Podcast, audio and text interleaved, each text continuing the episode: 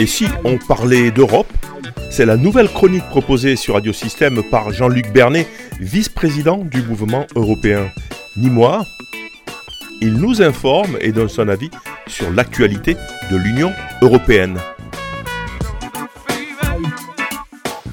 Bonjour. Aujourd'hui, ce sera un sujet un peu particulier puisque nous allons parler de l'Europe et des tremblements de terre. Pour une fois, en effet, nous n'allons pas parler d'Ukraine mais d'un sujet qui n'est pas moins douloureux, même si, cette fois, Poutine y est pour rien. Il s'agit du tremblement de terre qui a dévasté des régions entières en Turquie et en Syrie. Au train où vont les choses, il aura bientôt battu les plus tristes records en nombre de victimes. Le précédent séisme turc ayant fait 23 000 morts. Mais l'Europe là-dedans. Chose remarquable, cette fois, c'est l'Union européenne en tant que telle qui s'implique pour venir en aide aux populations sinistrées.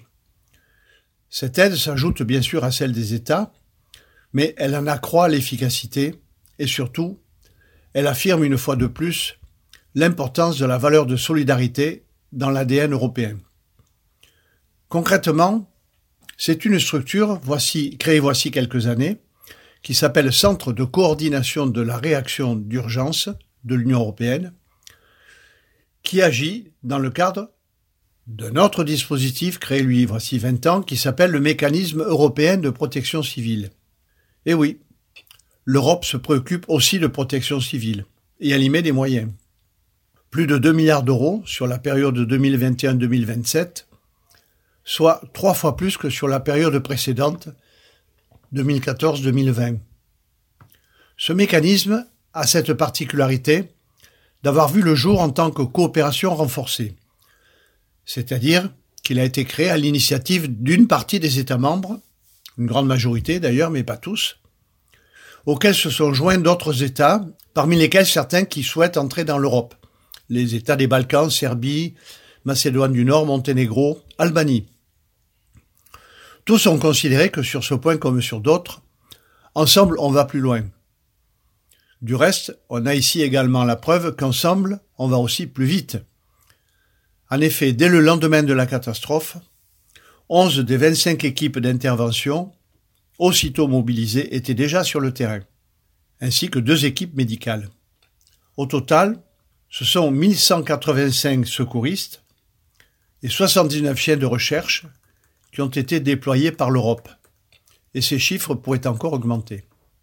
Au-delà de toutes les difficultés propres à la catastrophe, celle-ci en particulier, difficultés qui ont été abondamment décrites par les médias, l'hiver n'étant pas la moindre de ces difficultés. On sait aussi qu'une partie du séisme a frappé une zone en Syrie, autour d'Idlib, qui est toujours en rébellion contre Bachar el-Assad et qui échappe au contrôle du gouvernement syrien.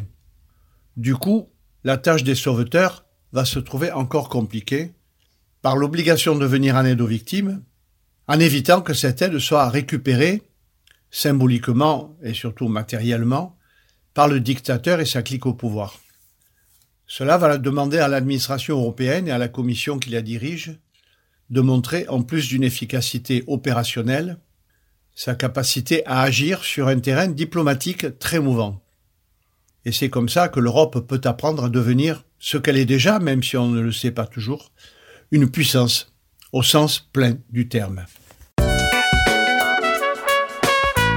Et si on parlait d'Europe, c'était Jean-Luc Bernet, vice-président du mouvement européen de Nîmes.